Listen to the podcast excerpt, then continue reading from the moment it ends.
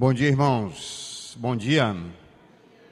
Graça e a paz do nosso Senhor e Salvador Jesus Cristo seja sobre nós.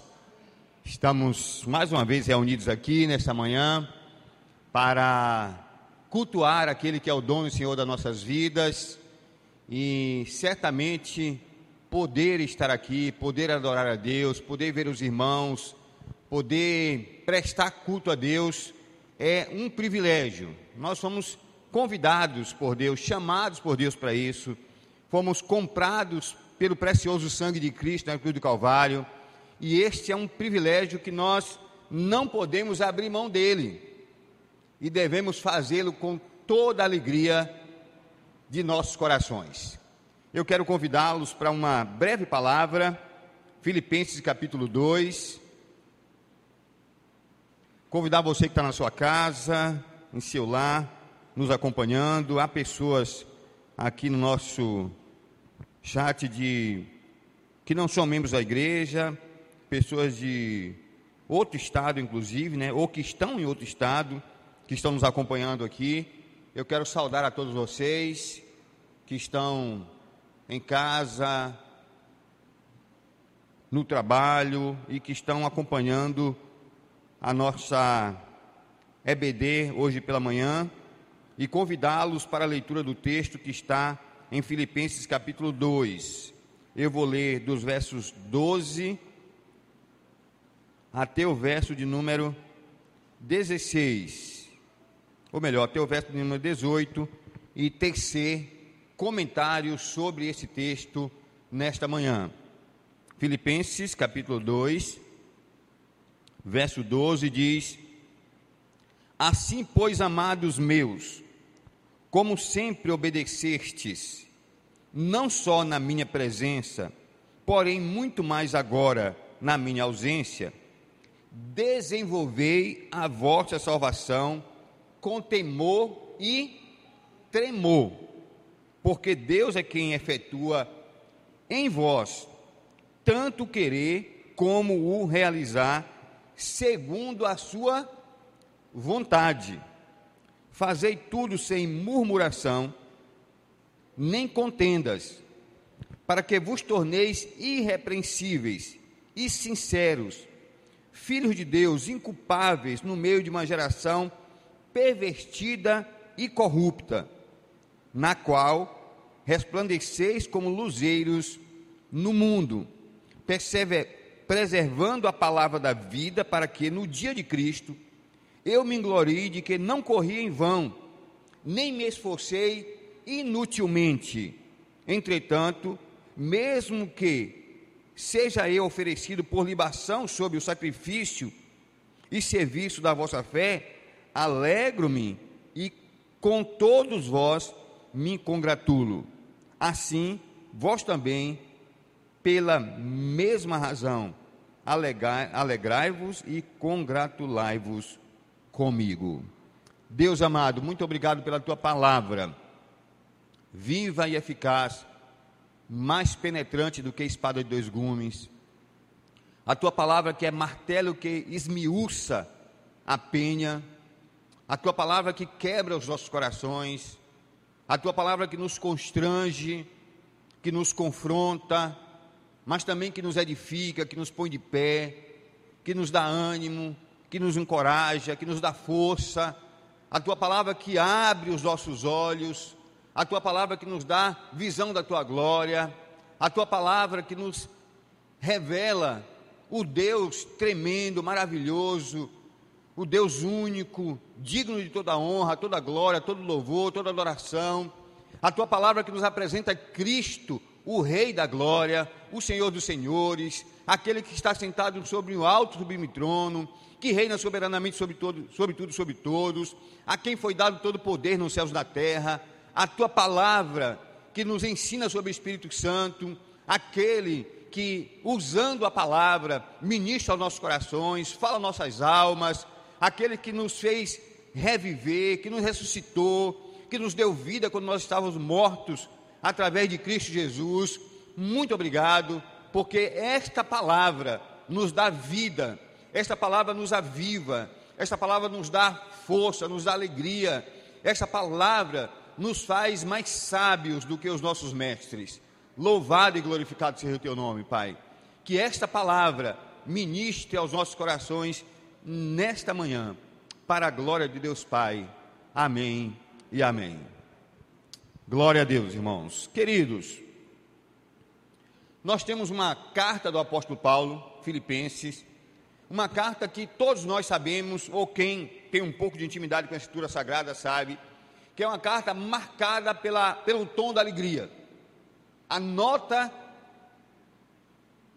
que verificamos nessa carta quando nós a lemos, ou que qualquer pessoa leia, ainda que leigo, é que é uma carta onde Paulo fala reiteradas vezes sobre alegria.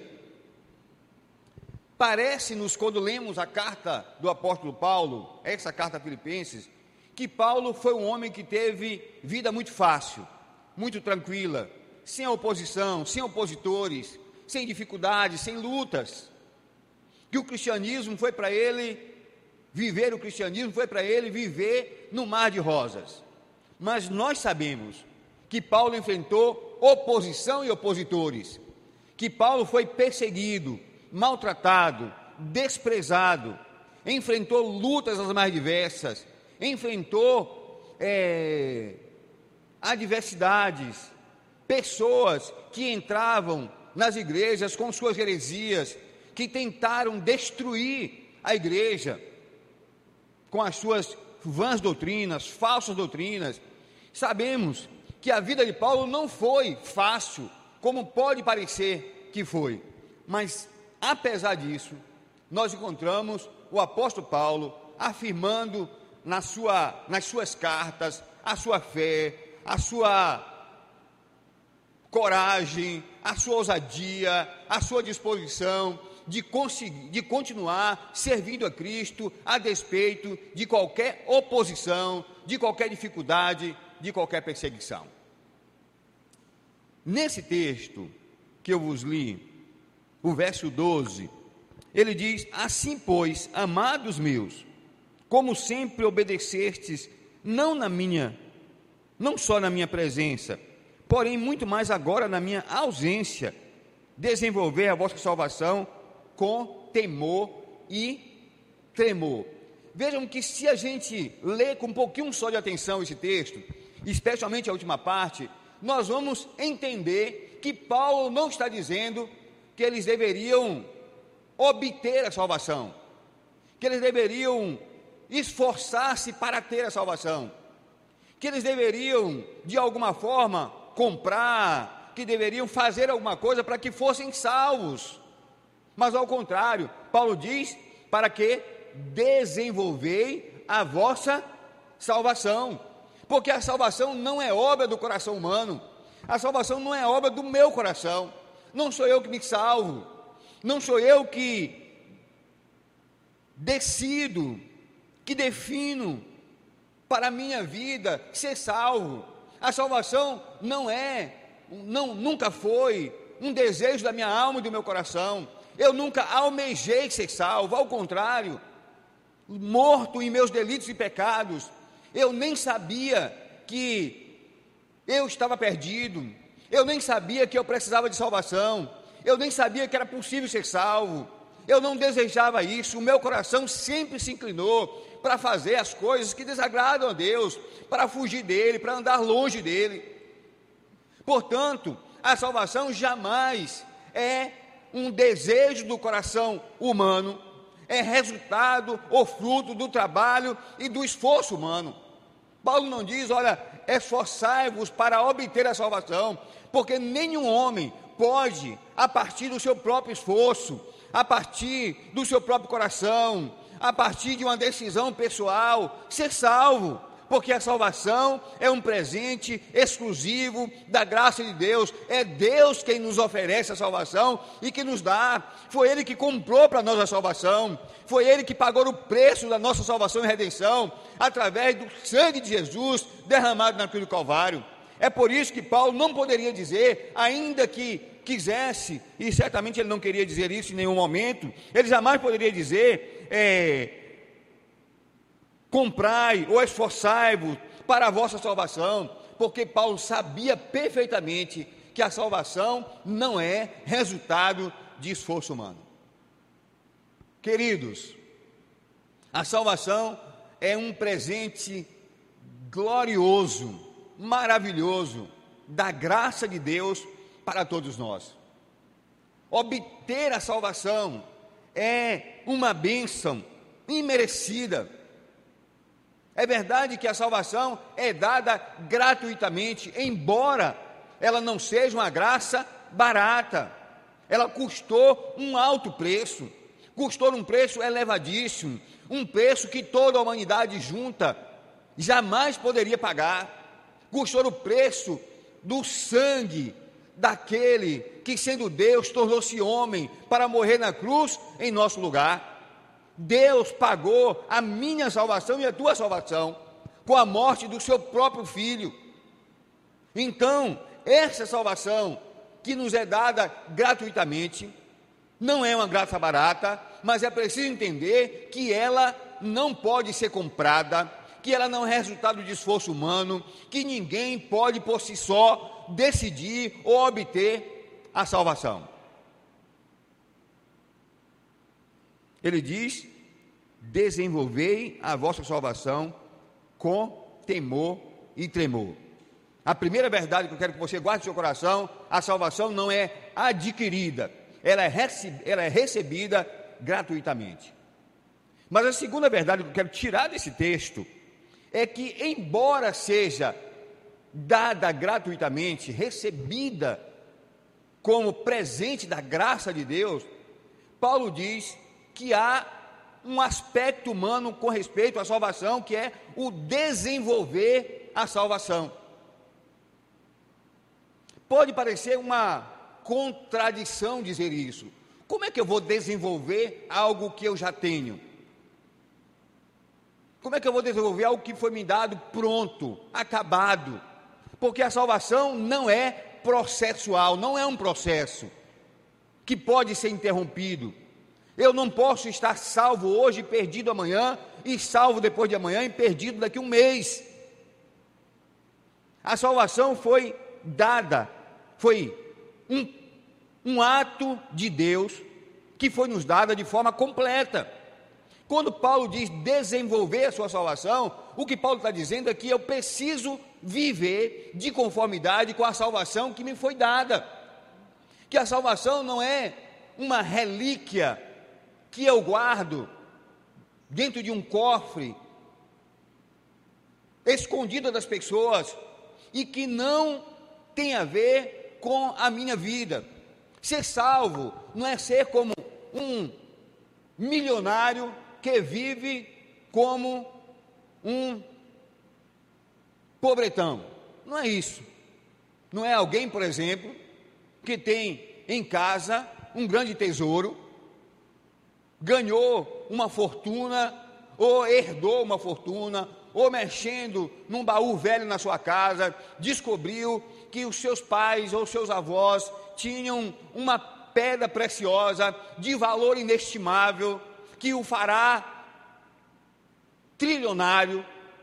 E assim mesmo, essa pessoa, com medo de ser roubada, ela resolve viver como um pobre, um miserável guarda aquele tesouro com todo o cuidado do mundo, mas vive miseravelmente. Na verdade, a salvação é realmente um tesouro, é uma bênção inestimável, não pode ser comprada, mas ela é para ser parte da minha vida toda, todos os dias. Eu preciso viver a salvação, eu preciso viver como salvo, e essa salvação, ela permeia todas as áreas da minha vida, todas as minhas decisões, todos os meus planos, sonhos, ações e reações precisam ser motivadas, tocadas, permeadas por essa salvação. Porque eu fui salvo para as boas obras, porque eu fui salvo para a santificação. Portanto, a salvação não é um visto no meu passaporte para os céus.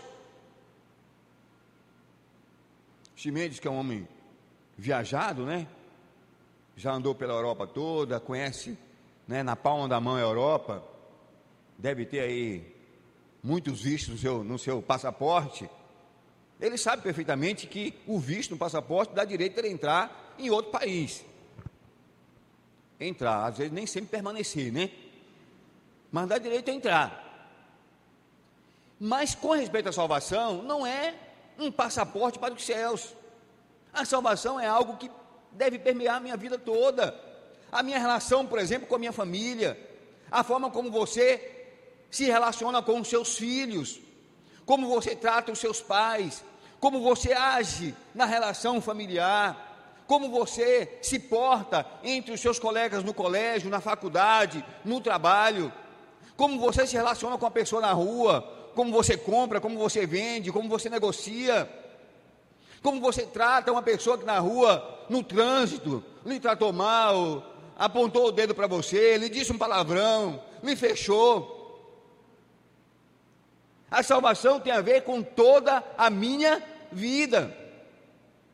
Por isso que Paulo diz que ele deve desenvolver a salvação. Desenvolver a salvação é viver como salvo em todos os ambientes da minha vida, em toda a geografia da minha vida. É viver como salvo, não apenas é, exteriormente, mas interiormente. É ter o meu caráter mudado, é ter as intenções do meu coração mudada, porque muitas vezes eu posso demonstrar para as pessoas coisas que na verdade eu não sou, falar de coisas que na verdade eu não estou sentindo. O que Paulo está dizendo é que os meus sentimentos, os meus desejos, os meus sonhos, as minhas ambições, as minhas aspirações precisam estar permeadas por essa verdade da salvação e da transformação que foi feita em minha vida através de Cristo Jesus.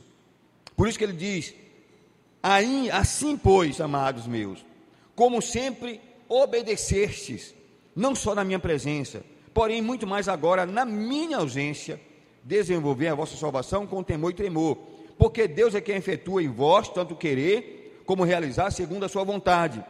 Aí ele diz: Fazei tudo sem murmuração, nem contenda, para que vos torneis irrepreensíveis e sinceros, filhos de Deus inculpáveis no meio de uma geração pervertida e corrupta, na qual resplandeceis como luzeiros no mundo. Então Paulo diz: olha, a salvação foi dada para vocês gratuitamente. Vocês precisam desenvolvê-la, viver de tal maneira que essa salvação seja permeie todas as áreas da vida de vocês, mas ainda mais, ele diz: essa salvação deve fazê-los diferente dos outros e das outras pessoas e das pessoas em cuja geração vocês estão vivendo. Paulo não está dizendo da forma que eu estou dizendo aqui, mas é como se ele dissesse: olha, é inadmissível que você, tendo sido comprado por Cristo, tendo sido alcançado pela salvação, viva como vivem aqueles que não conhecem a Cristo. É isso que ele está dizendo. Como é que você vive? Como é que você se porta? Como é que você se comporta nos mais ambientes, nos mais diversos ambientes da sua vida? Você é do tipo que diz: "Ah, todo mundo faz assim, eu também vou fazer". Você é um crente cuja luz de Cristo não resplandece. Você é como um luzeiro, como um candeeiro, como uma lâmpada escondida debaixo da cama. porque a Bíblia diz que a nossa luz deve resplandecer diante dos homens, para que eles vejam esta luz em nós e glorifique aquele que é o Senhor e dono das nossas vidas. A nossa luz deve ser colocada no lugar alto, para que seja vista. Queridos, eu sei que a maioria aqui é, são pessoas que nasceram e viveram em contexto urbano, né? Mas quem já morou em uma fazenda, em uma área rural, onde não tem luz, sabe perfeitamente o que é ser luz na escuridão. Nunca morei no lugar assim, mas eu me lembro que quando jovem ainda, muito jovem, ainda criança, lá em casa não tinha energia. Né? Energia não era uma coisa comum a, a todas as pessoas, especialmente pessoas cuja né, é, é, classe era, economicamente falando, era desfavorecida. E nós tínhamos candeeiro. Quando dava 18 horas, começava a escurecer, acendia-se o candeeiro. Mas quando se não tinha querosene para acender, ficava na escuridão. E às vezes meu pai chegava já, né, depois das 18 horas, trazendo o querosene. E acendia-se o candeeiro. E a escuridão era, era dispersada, ela sumia com a luz. O que Paulo está dizendo é que, como crentes em Cristo Jesus, nós precisamos levar luz e iluminar os ambientes onde nós estamos vivendo. Nós não podemos ser corruptos, imorais, viver de forma pecaminosa como vivem aqueles que não conhecem a Cristo. A salvação deve me fazer diferente da maioria das pessoas, porque eu sou de Cristo Jesus. Ele diz: no qual resplandeceis como luzeiros no mundo. Ou seja, nesse mundo em trevas, é como se nós fôssemos luzes andando no mundo. E o mundo está em trevas, treva espiritual. As pessoas precisam olhar para nós e ver a luz de Cristo em nós. É isso que Paulo está falando. Portanto, amados, eu quero terminar essa minha palavra hoje, essa meditação, porque nós vamos ter classe ainda. Vamos dividir em, em número menor de, de classe, mas vamos dividir, né? Guarde no seu coração de que a salvação não foi resultado ou não é resultado do nosso esforço humano. Ela não foi adquirida. Ela foi recebida como presente de Deus. Ela precisa ser desenvolvida. Ou seja, ela precisa permear todas as áreas da minha vida. Essa salvação deve me fazer, ou deve me tornar, luzeiro, exemplo, padrão nesse mundo perdido em que as pessoas estão. Elas precisam olhar para mim e desejar encontrar Cristo e viver na luz por conta do meu testemunho.